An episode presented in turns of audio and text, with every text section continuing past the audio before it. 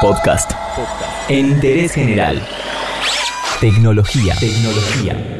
Ya está disponible en Argentina el primer auto 100% eléctrico. Sí, lo podés poner a cargar en tu casa del mismo modo que conectás la batería del celular o la tablet. Sale un poco más de 61 mil dólares y en interés general te contamos cómo es y cómo funciona.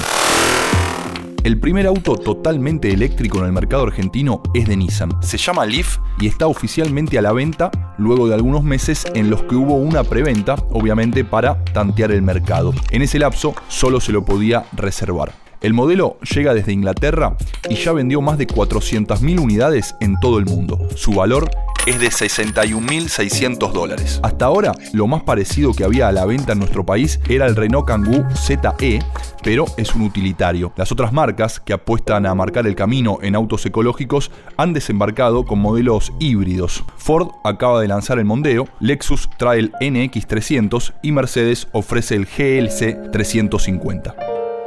El modelo del que hablamos ahora, este Leaf de Nissan, se lanzó en simultáneo en Argentina, Brasil, Colombia y Chile y ofrece una autonomía de hasta 389 kilómetros. Para recargar sus baterías de iones de litio, dispone de tres alternativas. Un cable que se conecta a un enchufe convencional, eso tarda 20 horas. Un dispositivo denominado Wallbox, que vende la propia marca y cuesta 2.000 dólares, que con esto el tiempo de carga se reduce a 8 horas. O una terminal de carga rápida, que están en la vía pública, a través de las cuales en 40 minutos se completa el 80% de la batería. Más allá de la cuestión eléctrica, el auto tiene otra gran novedad que es el e-pedal. ¿Qué es esto? Se puede activar desde la consola del tablero y permite acelerar, desacelerar y frenar con un único pedal. Cuando el conductor no ejerce presión sobre el acelerador, automáticamente se activan los frenos y se detiene el vehículo. Si bien el pedal de freno convencional siempre está disponible para utilizarse con total normalidad, es posible regular la velocidad del auto y hasta frenarlo a cero solo con el acelerador. El Leaf también tiene ciertas herramientas tecnológicas aplicadas a la seguridad. Dispone de un sistema de frenado inteligente en casos de emergencia, logrando desacelerar o frenar el vehículo para evitar un choque a baja velocidad.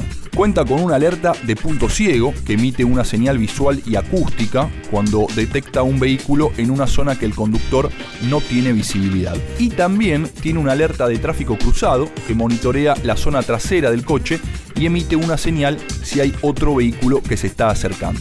Repasemos un poco la historia.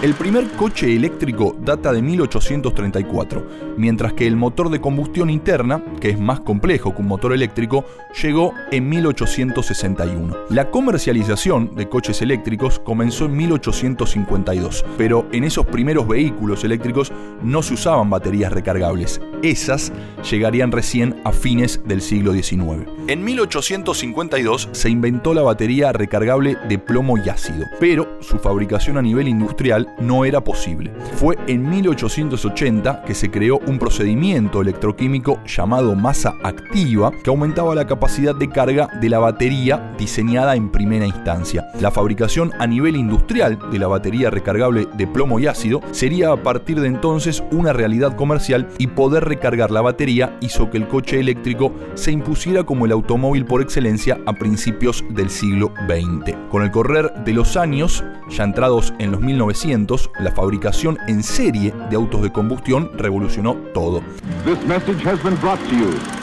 Chevrolet, maker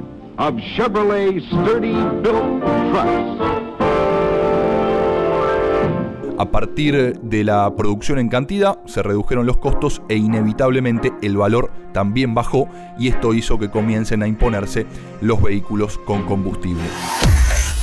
De los años 20 hasta los años 90 el coche eléctrico quedó bastante relegado en el mercado.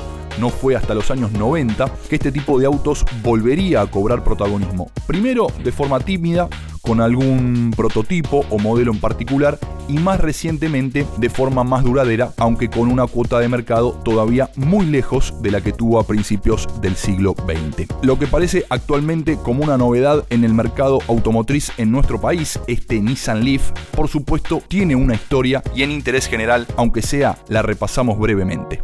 Entérate de esto y muchas cosas más y muchas cosas más en interésgeneral.com.ar.